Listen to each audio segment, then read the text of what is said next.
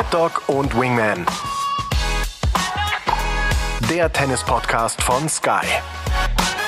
Mit Michael Stich und Patrick Kühnen. Ja, liebe Freunde, herzlich willkommen zu einer neuen Folge von Mad Dog und Wingman. Heute etwas ganz Besonderes. Wir sind heute live vom Aumeister, dem Ivitos äh, München, den BMW Open presented by American Express. Deswegen auch so ein bisschen mehr Umfeldgeräusche, so eine gemütliche Sitzecke, die wir haben. Natürlich mit meinem Partner, dem Wingman, Patrick Kühn, Paul Häuser und unserem Gast Michael Kohlmann, äh, Davis Cup Captain. Und äh, wir wollen heute wieder so ein paar Themen besprechen, aber als erstes wollen wir natürlich einsteigen in das Aktuelle, was hier auf dem Turnier passiert. Patrick ist natürlich total im Turniermodus, hat mich heute so ein bisschen vernachlässigt, ehrlicherweise. Ich war, war es hat das Gefühl, ich bin hier so Stargast irgendwie, komme hier rein und werde hofiert. Nix, nix. Er war nicht da. Hat sich um alles andere gekümmert, nur nicht um mich. Aber es sei dir verziehen, mein Lieber, du bist ja hier als Turnierdirektor an vielen Fronten. Wie sieht's aus? Wie hat das Turnier gestartet? Was erwartet die Zuschauer? Also erstmal muss ich ja sagen, es ist merkwürdig, dass du mich hier begrüßt. Ich muss dich ja eigentlich begrüßen. Als Turnierdirektor bist du natürlich unser Stargast, unser Gast des heutigen Tages. Schön, dass du da bist. Michael ist ja extra, Mad Dog ist extra aus Hamburg angereist heute. Äh, auch wegen dieser äh, Podcast-Episode. Paul ist sowieso dabei, Michael Kohmann ist die ganzen Tage schon hier. Du, mir geht's heute eigentlich wunderbar. Wir hatten jetzt wirklich guten Turnierauftakt. Äh, wir hatten eine tolle Quali. Am Quali Samstag waren wir fast ausverkauft. Ähm, am Sonntag gestern waren auch gute Zuschauerzahlen. Wir sehen tolles Tennis. Wir hatten ja ursprünglich auch einen Cut äh, von 69 fürs Hauptfeld. Das heißt, der Letztplatzierte von der Weltrangliste stand auf Nummer 69, das war Daniel Altmaier, ist auch noch ein bisschen durch zwei, drei Absagen äh, runtergerutscht auf 80. Brandon Nakashima aus den USA, ein großes Talent aus den Staaten, ist dann noch als letzter reingekommen. Und auch in der Quali war es letztendlich so, dass die besten Spieler da um die Top 100 bis hin zur Nummer 110, das heißt, wir hatten ein sehr, sehr gutes Qualifeld, ein sehr, sehr starkes Hauptfeld mit zwei Top 10 Spielern erstmals seit 20 Jahren. Fünf US-Boys, unter anderem Riley Opelka mit zwei Meter, elf, serviert er wirklich aus dem fünften Stock. Noch höher als bei dir. Also tolle Spieler, junge Spieler, zwei Wildcards, ein 18-Jährige. Ist eigentlich alles so gelaufen, wie wir es das gewünscht haben bisher. Und äh, ich freue mich auf eine tolle tolle Turnierwoche. Perfekt. Du hast mir vorhin erzählt, als ich gekommen bin, als erstes hast du mir gesagt, du standst vor Riley Opelka und hast ihm Hallo gesagt und wusstest gar nicht, wo du hingucken ja, solltest. nach oben oder? natürlich. Ja klar, aber so nach oben. Ja. Du bist hochgesprungen wahrscheinlich. Genau, ja, ne? zwei Meter Um ist natürlich schon eine Hausnummer. Ne? Ja, das ist super. Du hast gerade erwähnt, Daniel Altmaier als letzter ist ja einer der deutschen Nachwuchshoffnungen. Auch gleich Genau. dann eine Frage an Michael, aber hat heute erste Runde gespielt gegen einen Oldie. Muss man ja Genau, mal mit sehr ja. positiv besetzt Klar. so sagen. Ähm, hat gewonnen gegen Philipp Kohlschreiber. Wie siehst du den Daniel jetzt über die letzten, du verfolgst natürlich auch so über die letzten zwölf Monate? Klar. Also Daniel hat ja schon vor einiger Zeit bei den French Open für Furore gesorgt. Damals in die letzten 16, korrigiere mich, wenn ich aber nicht ganz richtig liege, eingezogen. Dann gab es wieder so einen Rücksetzer.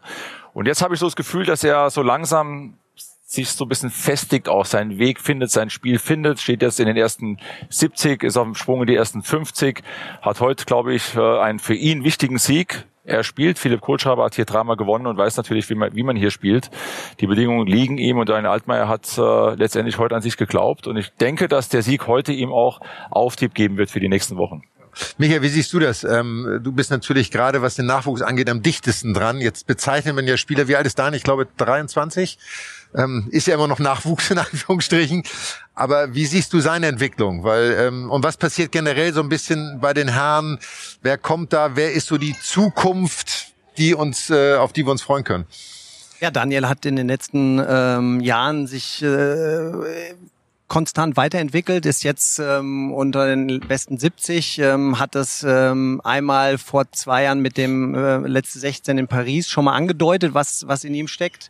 Hat dann aber noch mal ein Jahr gebraucht, eigentlich, um sich da wirklich festzusetzen. Hat äh, gerade im letzten Jahr äh, über die äh, Challenger-Serie sich da nach oben gespielt, hat dann äh, auch in Umag und Kitzbühel zwei Halbfinals erreicht auf der ATP-Tour ähm, und, und, und ist jetzt so dabei, sich da festzusetzen, so festzubeißen. Und ähm, ja, ich glaube, dass ihm solche Siege jetzt hier auf heimischem Boden extrem gut tun und ihm nochmal so einen richtigen Schub geben. Ähm, und ich, ich, ich bin mir ziemlich sicher, dass das Richtung Top 50 geht und wo es dann am Ende enden wird, das wird man sehen. Aber ich glaube, dass er auf einem sehr, sehr guten Weg ist und dass er natürlich da jetzt so ein bisschen raussticht aus diesem Talentpool, sag ich jetzt mal, äh, was wir haben. Er Das, schön was gesagt ja auch- jetzt, ne? Das, Raussticht. ja, er sticht so ein bisschen Mir ist heraus. gerade Ja, gefallen, ja. habe ich mir vorher überlegt. Nee. Ähm, äh, klar, ähm, klar, wir haben dann ähm, oder sagen wir es mal so, wir hatten in den in dem 2000er Jahrgang eigentlich einen sehr sehr guten Jahrgang. Ich meine, das weißt du auch äh, als damaliger Turnierdirektor von Hamburg noch mit mit dem ähm, Rudolf Molliker, der einfach mit äh, Nico Kuhn zusammen äh, Weltmeister sind die beiden geworden U14 und man hatte eigentlich so eine goldene Zukunft so gedacht äh, der, der eine, Nico Kuhn, der jetzt wieder für Deutschland startet, der ja zwischenzeitlich mal für Spanien äh, an den Start gegangen ist, ist jetzt wieder für Deutschland unterwegs hängt jetzt gerade so um die 250 irgendwo auf so, einem, auf so einer Position, wo man denkt, okay, das kann genauso wie bei Daniel auch jetzt nach oben gehen. Hat in den letzten Wochen nicht so gut gespielt. Der Rudi Mollica ist ja leider irgendwo jetzt gerade aktuell bei 400, 450, glaube ich, und zehrt aber noch von den Punkten von 2019. Das ist wahrscheinlich eine andere Geschichte, habt ihr in einem anderen Podcast mit Sicherheit schon mal ähm, besprochen mit dem Ranglistensystem, aber ähm, hat auch nicht so die, die Kurve richtig bekommen. Ähm, da da gibt's jetzt noch einen Henry Squire, der äh, jetzt in den USA am College war, der ist jetzt gerade zurückgekommen. Der hat sich innerhalb von neun Monaten auf 350 gespielt. So, das ist einer, mit dem man mit Sicherheit rechnen kann. Äh, und jetzt dann, wie wir heute gesehen haben, der Max Rehbeck als 2003er, jetzt drei Jahre jünger, der heute hier sein Debüt ähm, bei einem Profiturnier im Hauptfeld gegeben hat, der das fand ich sehr, sehr ordentlich gemacht hat gegen Miomir Kecmanovic. Ähm, klar, am Ende 6-2, X3 verloren hat. Aber ich fand im, im Großen und Ganzen ähm, ist, ist das einer, äh, von dem man definitiv mehr erwarten kann noch. Lass mal einmal da bleiben. Paul nickt schon die ganze Zeit mit dem Kopf. Paul, wie siehst du das? Äh aber die kürzere Version als Michael jetzt bitte. Entschuldigung. Also, ja, ich, ich sag auch. Nein, nein, nein, ist alles, alles gut. gut. Nein, nein, das ist ja gehört ja dazu. Das ist ja, ja. du als, sag mal, als der Führende in dem Segment musst das ja ausführlicher darstellen. Aber Paul kann sich auch kurz fassen. Ja, also ich finde es ein interessantes Portfolio. Gerade als du die Namen gesagt hast, Nikola Kuhn, Rudi Mollecker, da war ja schon hatte ich so das Gefühl, auch unter den Tennisjournalisten in Deutschland war so ein Hype, oh, wir sind auf Jahre wieder sehr, sehr gut aufgestellt, haben dann jemanden wie Michael, wie Boris, haben auch für das Davis Cup Team tolle Voraussetzungen. Vielleicht hat man sich da auch dazu sehr drauf ausgeruht, auf, auf diesen Namen. Es ist schwierig jetzt so im, im Nachhinein, aber da sieht man, wie wenig auch Erfolg planbar ist. Ja, ja aber das genau wäre jetzt meine Frage, auch erstmal an dich, aber dann an dich natürlich, Patrick.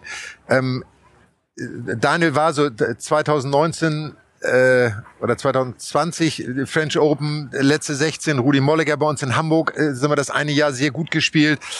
Und man hat dann das Gefühl, die Jungs schweben dann auf so einer Wolke 7 und denken so, und jetzt kommt alles von ganz alleine. Und dann ist der Absturz aber nicht ein bisschen, sondern der Absturz ist heftig. Mhm. Es geht wirklich ganz tief runter.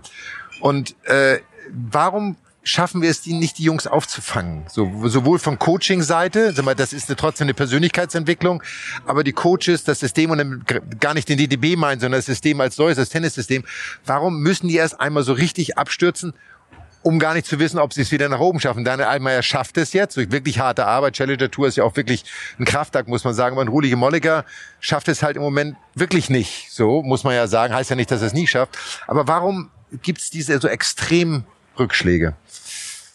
Du, das kann ich dir jetzt so aus dem Stegreif auch nicht erklären. Also wir, sie müssten nicht runterfallen. Also das definitiv. Und ich glaube auch, dass die einzelnen Teams äh, um die Spiele, um den Spielern herum ähm, auch eigentlich für sie da sind also und sie auch unterstützen. Also gerade bei Daniel Altmaier zum Beispiel, der jetzt mit dem Francisco Yunis über mehrere Jahre schon zusammenarbeitet und jetzt sieht man die Früchte. Also das hat ja auch irgendwo in meinen Augen was mit Vertrauen zu tun.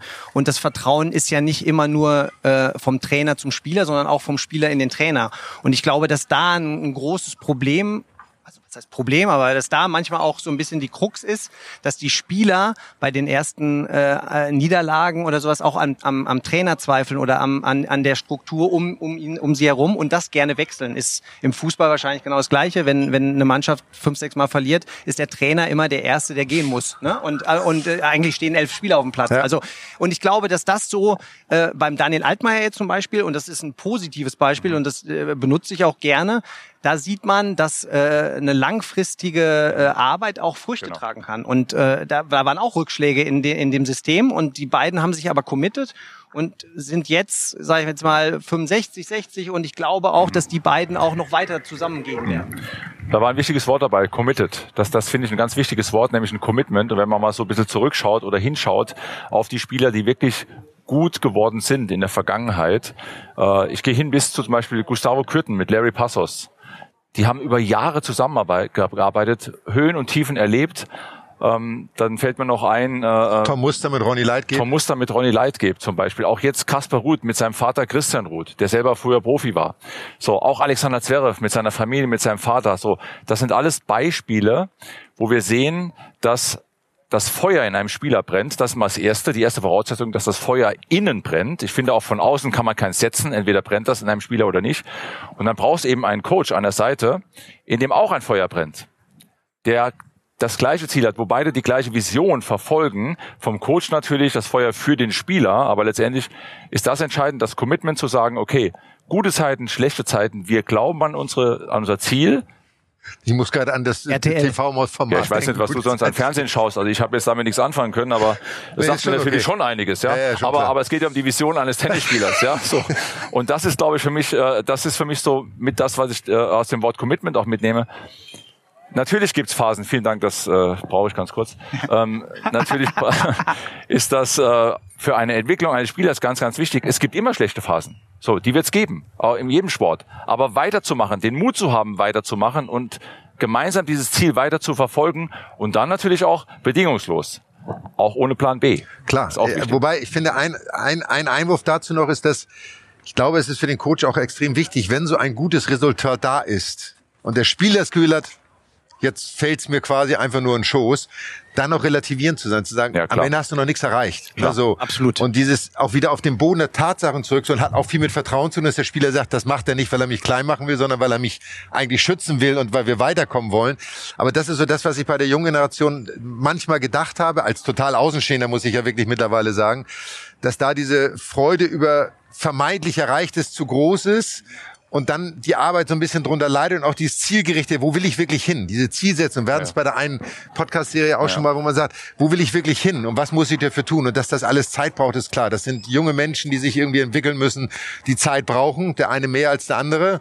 Ähm, es ist nur schade, dass das ein oder andere Talent wirklich, warum auch immer, du hast gerade gesagt, am Ende echt auf der Strecke bleibt. Ne? Ja, man kann es auch nie pauschal formulieren. Ne? Man muss immer dann ja. wirklich individuell hinschauen individuell und sonst wird man ja auch jemandem vielleicht auch ungerecht, äh, ungerechtfertigterweise. Ähm, ja, es geht einfach darum, wie du richtig sagst, wenn einer auch wirklich sehr gut spielt, auch mal ein bisschen zu bremsen. Und wenn einer vielleicht auch mal eine schlechte Phase hat, aufzubauen, Mut zu machen, weiterzumachen. Ne? Und Mut zu haben, das Ziel auch weiter zu verfolgen, auch wenn es mal ein paar Wochen, ein paar Monate nicht so gut läuft und die Ziele halt auch klar zu definieren. Kurzfristige, mittelfristige, langfristige. Ne? Ich glaube, das ist ganz wichtig, weil wenn dann mal so ein Erfolg da ist und man hat die langfristigen Ziele oder verliert die aus den Augen, dann kann sowas eher passieren. Ne? Und ich glaube, da ist halt dann die Zusammenarbeit zwischen Spieler und Coach ganz wichtig, dass man gerade an guten, an, an bei guten Zeiten da halt auch dran bleibt und, und weiterarbeitet. Ja. Kommen wir noch einmal aufs Turnier. Ähm, Favorit für dich? Favorit Hör auf immer zu lächeln, nachdem du da die Kinderschokolade schon hingelegt hast. Das ist nicht fair. Wieso? Ja, weil du weißt, wie ich darauf reagiere. Ich weiß, ja, ja natürlich, so. ich weiß. Ich warte ja nur jetzt drauf. Ja. Bis es, ja, so jetzt ist es soweit. Nee, fast wäre es soweit gewesen. Egal. Ähm, Favorit für mich, Alexander Zverev sicherlich, aber auch Kaspar Ruud schätze ich sehr stark ein, weil er eben in den letzten Wochen schon von den Resultaten her wirklich ziemlich gut gespielt hat, sehr gut gespielt hat. Ähm, dazu ist es aus meiner Sicht, ja, relativ offen, würde ich sagen. Es ist relativ offen. Wir haben hier natürlich ein tolles Feld mit Top 70 Spielern. Wir haben Basilashvili, der letztes Jahr gewonnen hat. Christian Garin hat 19 gewonnen. Alexander Zverev hat zweimal gewonnen. Kasper Ruud ist in der Lage, das Turnier zu gewinnen. Auch ein Holger Rune finde ich ein total spannender Spieler, der aktuell gerade spielt, äh, ist 18 Jahre jung, steht 72 auf der Weltrangliste. Das macht es für uns aus, dass wir es am ersten Tag spannend haben. Jetzt müsste ich sagen, wenn Alexander Zverev das auf den Platz bringt, was er gezeigt hat, beispielsweise in Tokio oder auch in Turin, wenn er wirklich sein Plan A, sein A-Game sozusagen spielt. Ich wollte sagen, weil den Plan B gibt's ja nicht. So, den, dass er sein A-Game spielt, dann ist er für mich auch der klare Favorit. Das habe ich auch schon gelesen, dass, dass es keinen Plan B gibt. Hat er selber gesagt, glaube ich sogar. Also von daher, ähm, ja, und ich finde das, was du auch gerade sagst, ähm, dadurch, dass die Spielstile doch mittlerweile wirklich sehr ähnlich ja, geworden sind, finde ich es auch viel schwieriger, einen klaren Favoriten für diese Turniere auszumachen. Also ich finde zum Beispiel, Kaspar Ruud ist jemand, der eine unglaubliche Konstanz an den ja. Tag legt mit seiner Art des Spiels. Aber er ist nicht mehr der Einzige. Also früher ja. gab es den klassischen Sandplatzspezialisten. Ich habe vorhin Sergi Bugera im, in der Players-Dings oben getroffen. Und Sergi war nun einer, der sehr gut auf Einbelegen, aber hauptsächlich auf Sand spielen konnte. Und wenn du gegen den gespielt hast, wusstest du, das bedeutet viel Laufen, bedeutet viel Topspin. Und du warst als Spieler so ein bisschen immer auf den Hacken, wie wir so sagen. Heute kannst du dich eigentlich auf jeden Spieler einstellen, weil die meisten spielen wirklich dasselbe. Muss aber noch einen, einen muss ich noch ins Rennen werfen. Riley Opelka. 2,11 Meter. Elf. Wir haben hier Höhenlage. Also Rilo Pelker ist hier schwer zu spielen. Ja, gerade, der hat- Houston, gerade Houston gewonnen. Mit seinem Aufschlag. Der hat dir gedroht, wenn du nicht alles für ihn tust vorhin, als du ihn gesehen hast, dass hinter die Ohren gibt, oder? So, ich habe Und das tut äh, weh, nur darauf geachtet, dass ich keinen steifen Nacken krieg, weil ich so steil nach oben geschaut habe. Dein Favorit? Ja. Ähm, ja, ich begehe mit dem Sascha. Also Ja? ich glaube, wenn, wenn Sascha hier Genau. äh, in München mit seinem Aufschlag auch und dann noch seinem Spiel, aggressiven Spiel von der Grundlinie durchkommt, dann glaube ich, ist der nicht zu stoppen. Also, weil er auch in Madrid, ne, was ja dann äh, auch äh, in Genau. den nächsten Wochen stattfindet, auch schon immer sehr erfolgreich gespielt hat, hier zweimal gewonnen. Also, Okay. Paul? Wäre ein sehr guter Kickstart, um jetzt mal in die Saison so Ihr richtig seid mit zu einheitlich, das macht doch keinen Spaß mit euch. Irgendein Außenseiter. Ich fand jetzt äh, Holger Rune von dir, fand ich, aber das ist das Problem. Der trifft womöglich auf Sascha gleich im Achtelfinale. Das wäre dann natürlich. Jo, dann für hätten wir das ja das, geklärt. wollte, das habe ich mir nicht getraut zu sagen, weil das wäre ja fürs Turnier ein heftiger Dämpfer. Aber also ihr geht alle eigentlich mit, mit, mit Sascha.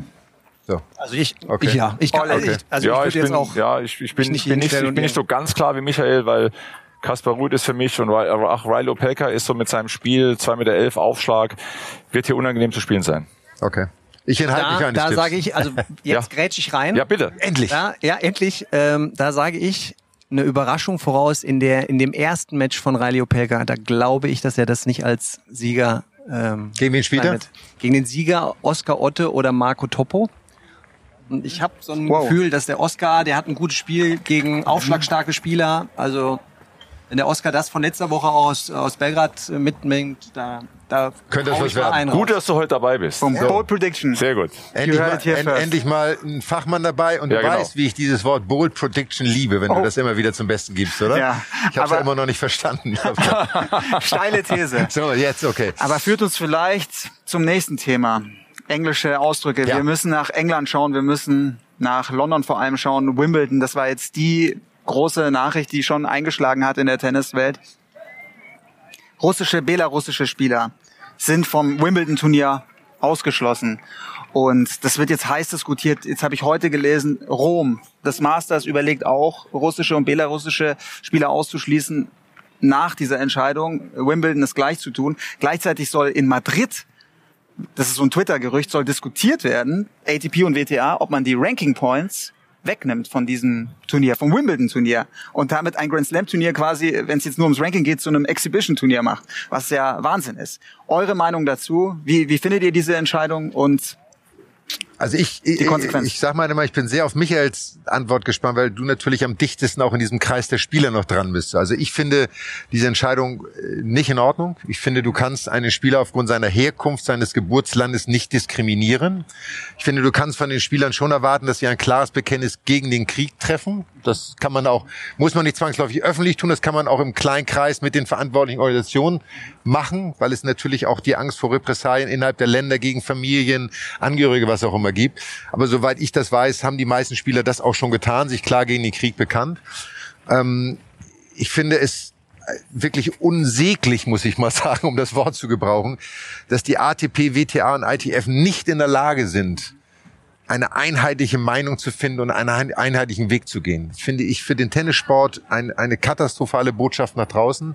Genauso wie ich es schlecht finde, dass die Spieler nicht jetzt mal die Stimme erheben, nämlich die Player Councils, die Spielergewerkschaften und sich klar positionieren gegenüber ihren Mitspielern und Kollegen, wie sie denn zu, dieser, zu diesem Thema stehen. Also ich finde, es ist eine so große Gemengelage und es wird von der Politik getrieben, sowohl in England als auch in, in, in Rom. Wenn alle machen können, was sie wollen, wo kommen wir da hin? Der nächste sagt, ich spiele wieder mit weißen Bällen, der nächste sagt, ich mach's Feld kleiner.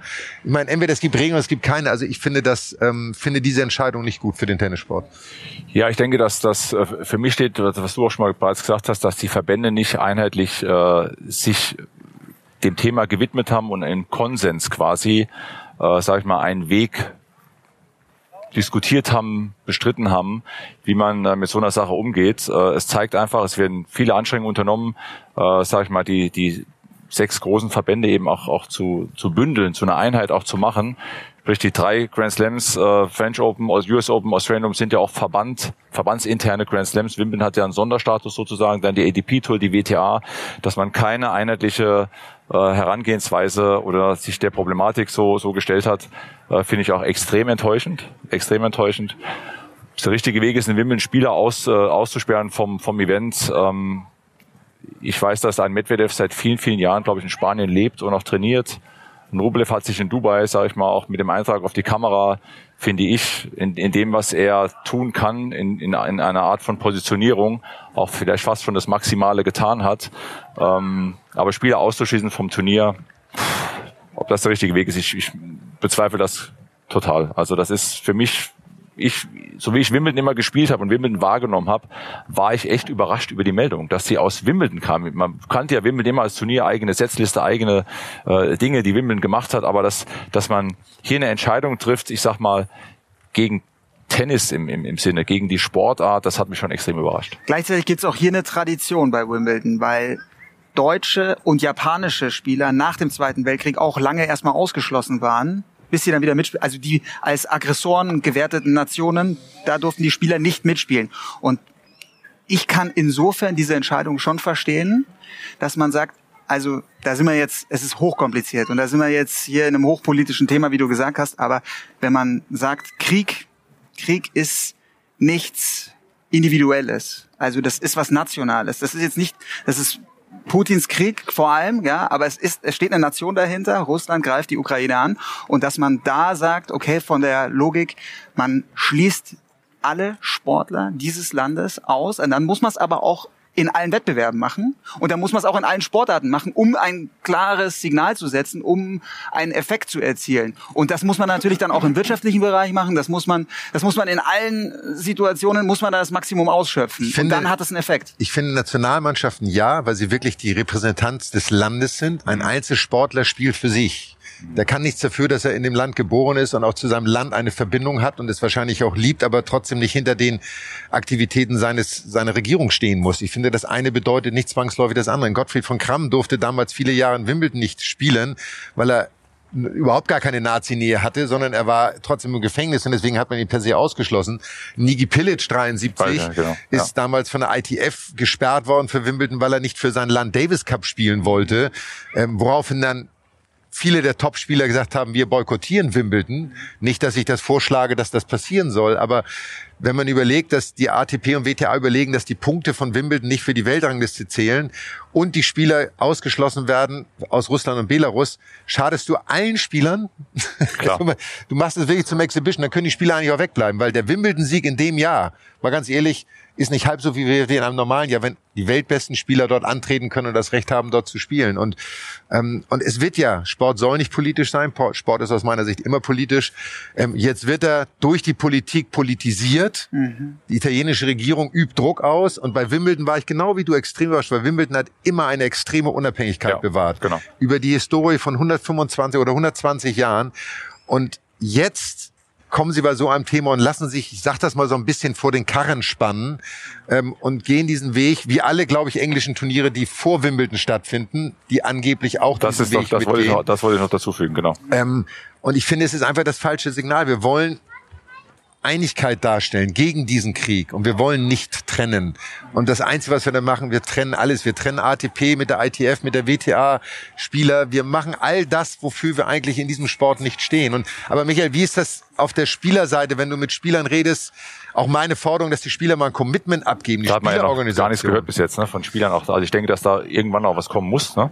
Ja, also ähm, von der Spielerseite ist es genauso. Also so eure Meinung wird da absolut geteilt, äh, teile ich auch. Äh, ich, ich glaube, dass, dass das das absolut falsche Signal ist und äh, ich finde auch, dass der größte Verlierer ist der Tennissport. Ne? Also weil wir einfach wieder als als uneiniger Haufen so ein bisschen dargestellt werden und nicht ähm, und, und nicht einig eine Meinung vertreten und die Spieler auch sich selbst vertreten und auch positionieren. Und, ja, doch, und ähm, einer dieses Statement auch mal ja, abgeben. Genau, ne? also so wie man es eigentlich vermuten würde, dass die ATP, die WTA, die alle vier Grand Slams, genau. dass sie einheitlich dann sagen, wir, wir ziehen das so und so durch, wir stehen dahinter, wir, wir unterstützen unsere Sportler und, und das ist, äh, finde ich, definitiv schade. Da hat die ATP, WTA, da hat man eine Chance verpasst, sich, sich aufzustellen und, und, und so, ja, sieht's einfach äh, sieht's einfach nicht gut aus. Ne? Also da kommen wir äh, der Tennisspieler oder der Tennissport generell schlecht weg. Und die Gemengelage ist wirklich jetzt so, dass man sagt, es wird auch noch länger so kompliziert bleiben. Also ich sehe jetzt nicht die große Lösung in den nächsten ein, zwei Wochen. Ja, aber es müsste ja am Ende so sein, dass jetzt auch die Notwendigkeit gesehen wird, sowohl die Spiele von Spielerseite, spätestens in Madrid zu sagen, dafür gibt's ein Player Council. Genau. Ich meine, ich sag mal, die können sich einsetzen, wenn sie mehr Preisgeld haben wollen, wenn sie weniger spielen wollen, wenn sie mehr Urlaub haben wollen, was auch immer alles. Aber so einem wichtigen Thema Genau. Erheben sie nicht die Stimme. Und ich habe mit einem englischen Journalisten gesprochen über dieses Thema, der sagte, na ja, die bauen halt so ein bisschen auf die ältere Generation. Es waren ja immer Rafael Nadal, Roger Federer und ich sage halt, na ja, wir haben halt eine neue Generation. Dazu gehört auch ein Alexander Zverev. Dazu gehören all die Jungen, die jetzt all das fordern und auch die die sag mal, im, im Rampenlicht stehen wollen, dann müssen sie jetzt auch die Stimme. Und Alexander hat natürlich eine sehr besondere Situation sowieso, weil er, sagen wir, russische Familien-Heritage hat und selber in Deutschland geboren worden ist. Und ich finde, man kann auch eine klare Stellungnahme treffen, ohne sich politisieren zu müssen, sondern man kann einfach eine Meinung artikulieren, aber die müssen die Spieler einheitlich argumentieren, weil wie fühlen sich die russischen und belarussischen Spieler gerade? Klar. Die fühlen sich doch völlig im Stich gelassen von allen, die da draußen sind, Klar. weil sie keinen Rückhalt kriegen. Und das finde ich extrem schade für den Also ich hoffe, Tennissport. bin mal gespannt, ob da noch was kommt. Also dass da jetzt gar nichts gekommen ist von Spielerseite, muss ich echt sagen, überrascht mich sehr. Ja, Alexander hat hier, glaube ich, bei der Eröffnungspressekonferenz hat er gesagt, dass Andrei Rublev zu ihm gesagt hat, er würde, wenn er mitspielt, und er würde sein gesamtes Preisgeld Preisgeld, geben, ja. spenden für die Ukraine. Und ja, das ist Ja, natürlich schon mal ein ist, Statement, äh, ja. Ja, wir wollen mal hoffen, dass äh, sagen wir, die Spieler vielleicht auch diese Notwendigkeit empfinden und die ATP auch auf die Spieler einwirkt, jetzt vielleicht auch mal selber aktiv zu werden, weil am Ende sind die Spieler die, die den Takt vorgeben können. Auch einem Turnier in Wimbledon den Takt vorgeben. Auch mit dem Risiko, dass man sagt, dann treten wir dort nicht an. Und da wird sich dann die Einigkeit, wie auch Ja, bei den Turnieren genau. zeigen. Wir Ja. kennen es aus den ganzen Turniersitzungen, was auch immer. Äh, es gibt dann immer ganz viele Ideen, aber wenn es dann hart auf hart kommt und alle sollen dann einmal einen Strang ziehen, dann passiert es leider meistens nicht. Ja. Und da bin ich auch sehr gespannt. Also ich, ich war auch in, in einigen äh, äh, Player Councils schon drin, Mitglied. Ähm, und äh, damals war so Thema Doppel, wurde gerade ja diese ganzen Erneuerungen, Thema Preisgeld. Und am Ende, wenn es dann wirklich drauf ankommt, eine Einigkeit zu bekommen, äh, ist immer sehr schwierig. Also 100 Prozent mal zu haben, äh, war eigentlich nie der Fall. Ähm, und, und jetzt wäre aber die Möglichkeit und die Chance Besonders da. jetzt, jetzt klar. ist eine besondere Besonders Situation jetzt, ja. und ich hoffe auch, dass spätestens in Madrid man äh, sich vor die Presse begibt und ein einheitliches Statement abgibt von Spielerseite, weil das wäre auf jeden Fall nötig. Ja, wollen wir hoffen, dass es im Sinne des Tennissports passiert. Wir haben, ich habe noch so zwei, drei kleine Punkte, Paul. Wenn du noch was hast, kommst du auch rein. Ich habe, ähm, ich habe, Tsitsipas ist wieder ausgerastet. Oh, aber und wie? Also das war auch, ich habe es mir nochmal, ja. Ich meine, wir haben es jetzt Die oft Art und Weise, genau, wir haben über dieses Verhalten mit Schiedsrichtern, äh, dass das unsäglich ist, wie, wie sich das weiterentwickelt hat und das, was Tsitsipas da jetzt gemacht hat, Match gegen Carlos Alcaraz, der hat ihm ja quasi so gedroht, wenn du, wir schauen uns das nochmal an und wenn du da falsch liegst, dann solltest du gefeuert werden. Also diese, ja, diese Dreistigkeit, mit, mit also da Das hat ja schon an noch ein bisschen was, Autorität. das hat ja schon ein bisschen was mit Macht zu tun. Ne? Richtig, Also, da das wird Macht ausüben.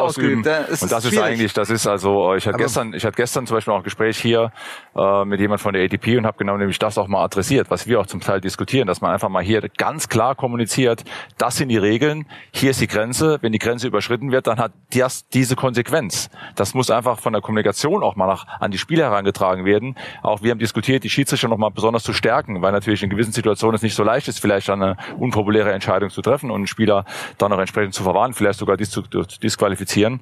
Ähm, da, da muss aus meiner Sicht irgendwann mal, da muss was kommen, ne? dass irgendwas kommuniziert wird, das Regelwerk vielleicht auch noch mal festgezurrt wird, klar gemacht wird, das geht zu weit. Man kann sich ärgern, man kann auch von mir aus einen Schläger kaputt machen. Das, das habe ich ja früher auch mal gemacht. Hat immer einen riesen So, Spaß gemacht, so. ehrlicherweise. Aber wenn es dann äh, persönlich wird, eine andere Person betrifft, das ist Aber wo ist die Konsequenz für No-Go, ja? Tsitsipas jetzt? Ich Keine. meine, ist doch nichts passiert, oder? Keine. Und wir sind wieder da, wo wir vor sechs Wochen oder fünf Klar, Wochen mit genau. Alexander Zverev waren und dann im Nachgang auch mit, ich habe schon vergessen, wer es alles war.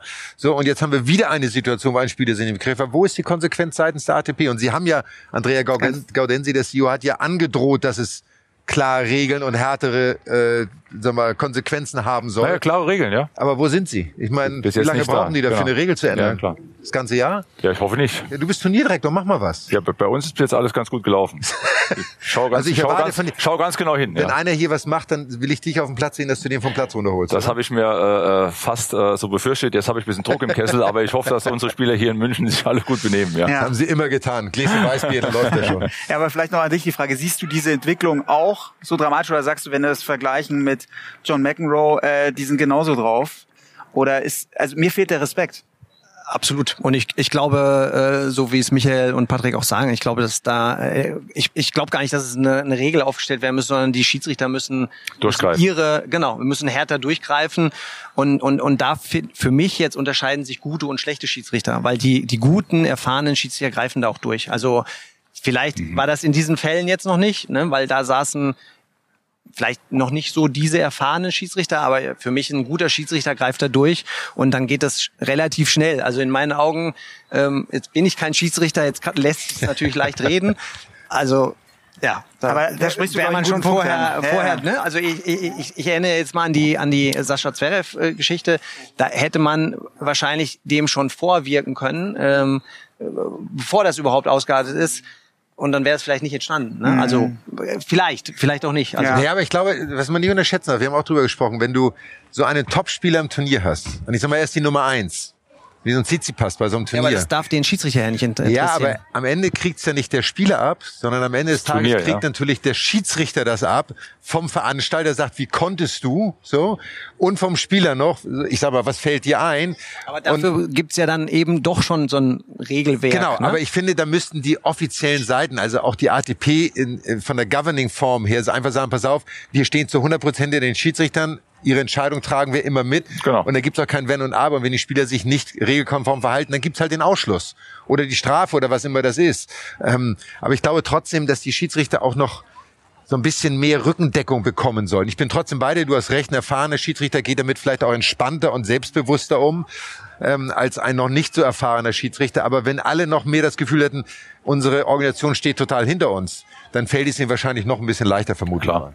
Ja, und die Spieler müssen sich auch ihrer Vorbildrolle wirklich auch. Ja, und darum äh, geht's ja auch, ne? Ich Natürlich, ich meine, die sind Vorbilder, die jungen Kinder schauen zu, Fans schauen zu und dann sehen die das und das ist, äh, geht ja, es gibt ja den Ripple-Effekt dann hin bis in die Tennisjugend rein. Also, da, dass die Spieler eine Vorbildfunktion haben, eine Vorbildrolle haben, das muss auch nochmal ein bisschen vielleicht in den Vordergrund gestellt werden, auch von, von Managements, von Teams, von Coaches. Da hat man wirklich auch eine, eine wichtige Rolle, weil man die Sportart auch repräsentiert. Und von daher ist das, äh, äh, ja, also das müssen alle Und ich habe ja, hab's ja aufpassen, letztes Mal schon mal erzählt, ganz kurz, aber bevor du noch hast, Paul. Ähm, ich habe von einem Freund das gespiegelt bekommen, da ging es gar nicht um den Tennissport, sondern da hat der Sohn im Fußballtraining gelernt, wie man eine Blutgrätsche macht. Wir kennen sie alle noch aus unserer Zeit, ist ja nicht das Schönste. Und der Vater fand das völlig unangemessen. Er hat gesagt, das geht doch nicht und das macht man nicht. Und hat sein Sohn wirklich zu ihm gesagt, aber das, was das Zverev da gemacht hat, ist doch viel schlimmer. So, das heißt, es überschreitet sogar Sportarten und Grenzen und es kommt bei Jugendlichen Ja. jeder Sportart irgendwie an und das darf einfach nicht sein. Und dann muss es halt auch ein klares Statement auch von den Spielern geben, was von Zielplatz, da muss man hingehen und sich auch mal entschuldigen. Ich meine, die können auf Twitter alles posten, wo sie Ja. im Urlaub sind, wo Genau. sie eine Flasche Wein trinken. Ja. Aber sich dann mal zu entschuldigen für das Verhalten, dazu haben sie nicht Ja. den Mut. Und Ja. da muss ich sagen, Ja, es hat schon viel mit fehlt Respekt die zu Erziehung tun. Ne? und hat, auch mit Respekt, Respekt, was ja. zu tun, weil Ja. es ist dann so der Spieler, hier ist der Schiedsrichter, hier ist der Spieler und so und das, das die Verhältnismäßigkeit, die muss wieder gerade gerückt werden. Die müssen auf Augenhöhe sein und da geht's wirklich äh, im, im Du klaren fängst ja an. Respekt. Ne? Hast, äh, du weißt Bescheid, ne? Ich weiß Bescheid. Also wenn wir hier fertig sind, dann will ich direkt hier über die andere gehen, wird alle Prozess. Schiedsrichter ranziehen. Den Prozess ja, anschieben. wird dann mal genau hier Marschroute und so. Sehr gut. Du hattest noch einen Punkt, hast du gesagt, oder hast du? Ähm, Habe ich vergessen, glaube ich. Ja, sonst will ich gerne nochmal den Kollegen Carlos Alcaraz hier hochleben lassen. Der hatte im Halbfinale gegen Alex de Menor eine Situation, völlig krass, äh, Matchball 6-5, zweiter Satz für de Menor 40-15, so eine Vorhand am Netz vorne. Also muss ihn eigentlich nur noch reinlegen und Alcaraz spielt danach einen ganz kuriosen Passierballwinner und dreht das Match noch und gewinnt danach das Turnier.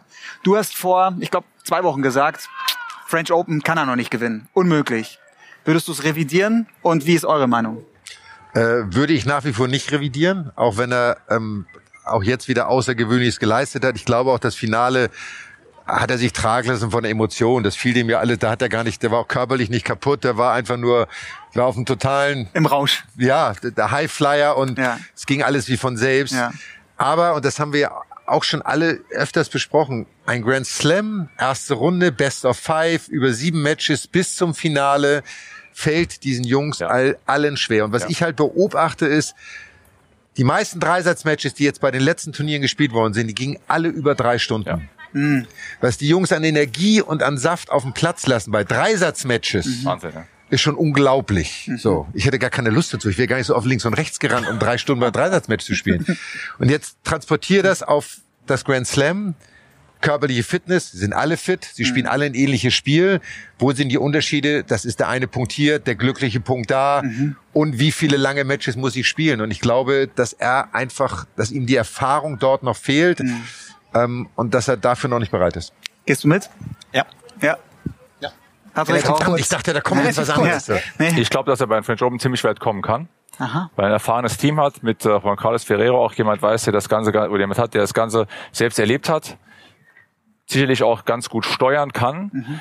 Letztendlich äh, ist die Erfahrung natürlich noch nicht da, aber er ist momentan auf so einer Welle, wenn die Welle sagen wir, gehalten werden kann, wenn er die reiten kann bis nach Paris, dann ist er dort für mich einer der Top-Favoriten.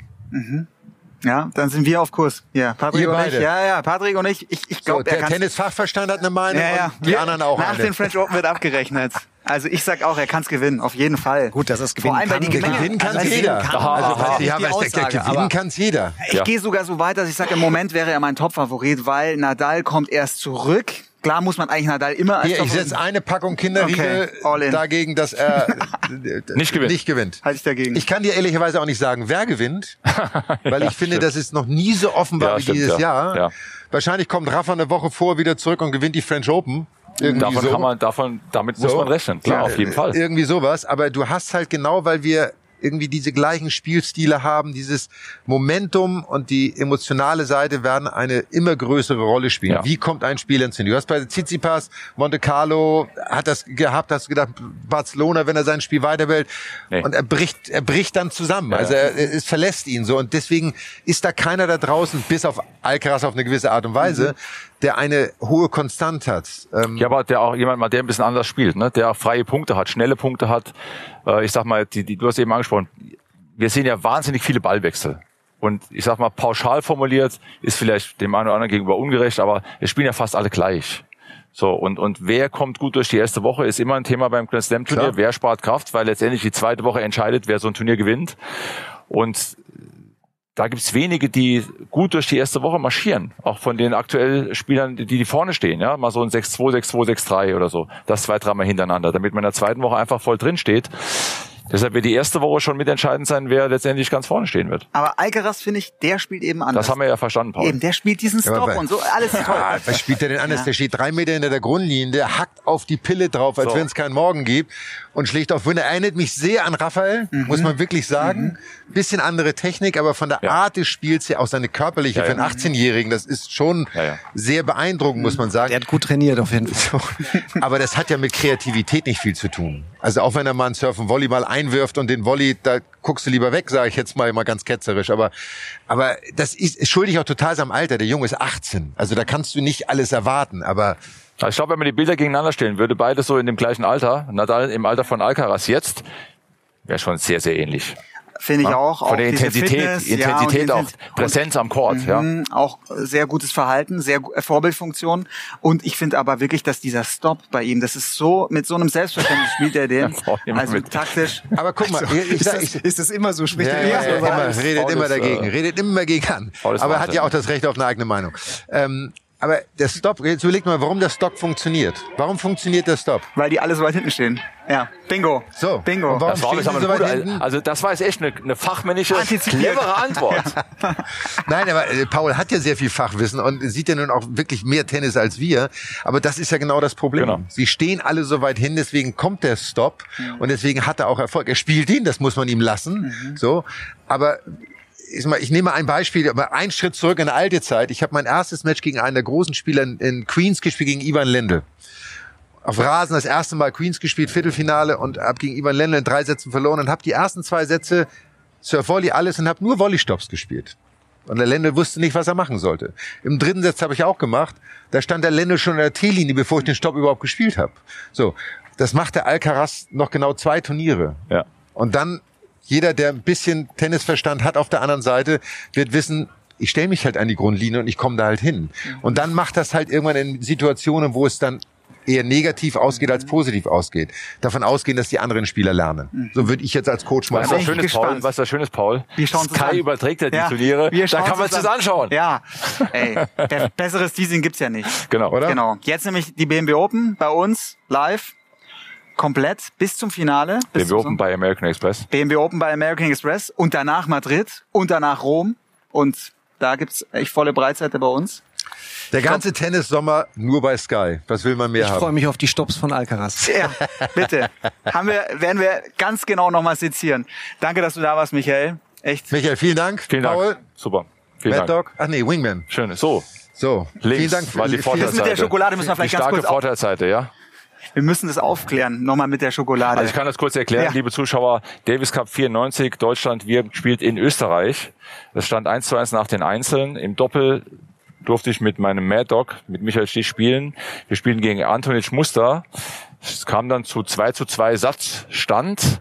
Es war natürlich enorm Atmosphäre, Kulisse. Wir fanden das nicht so gut, aber haben es trotzdem sportlich genommen. Und Michael sagte zu mir, Toilettenpause. Ich sag dann, ich muss aber nicht, brauche keine Toilettenpause. Er sagt zu mir, Toilettenpause. Okay, ich habe es verstanden. Wir sind raus in die Umkleide. Sind in der Umkleide. Michael macht die Tür zu und sagt, also jetzt brauche ich erstmal eine Cola und eine Kinderschokolade. Und dann gehen wir raus und hauen die vom Platz. Und wie ist es gekommen? Natürlich so. Deswegen, ich hoffe, das ist nicht mehr die Kinderschokolade von 94 aus Graz. So. Aber äh, ich danke dir dafür sehr und Klar. sie hilft heute immer noch. Ich liebe sie noch genauso wie früher. Wunderbar. Und die. Kinderschokolade gibt's immer noch beim Davis Cup. Also insofern hat sich, hat sich das auch durchgesetzt. Sensationell. Tradition, die Schau lebt. mal da. Ja, Ja, Wahnsinn. Ja. stark. Schönes Schlusswort. Jawohl.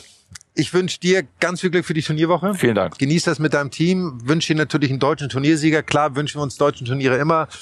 Paul, dir wünsche ich eine tolle Woche Ja. kommentieren, Ja. dass du spannende Matches siehst, auch wenn du die Stops von Alcaraz diese Woche nicht sehen kannst. Aber vielleicht, vielleicht holt jemand anders hier raus. Man weiß es nicht. So. Ja, ja, Holger Rune, der spielt auch, glaube ich, ganz gute Stops. Ja, Ja.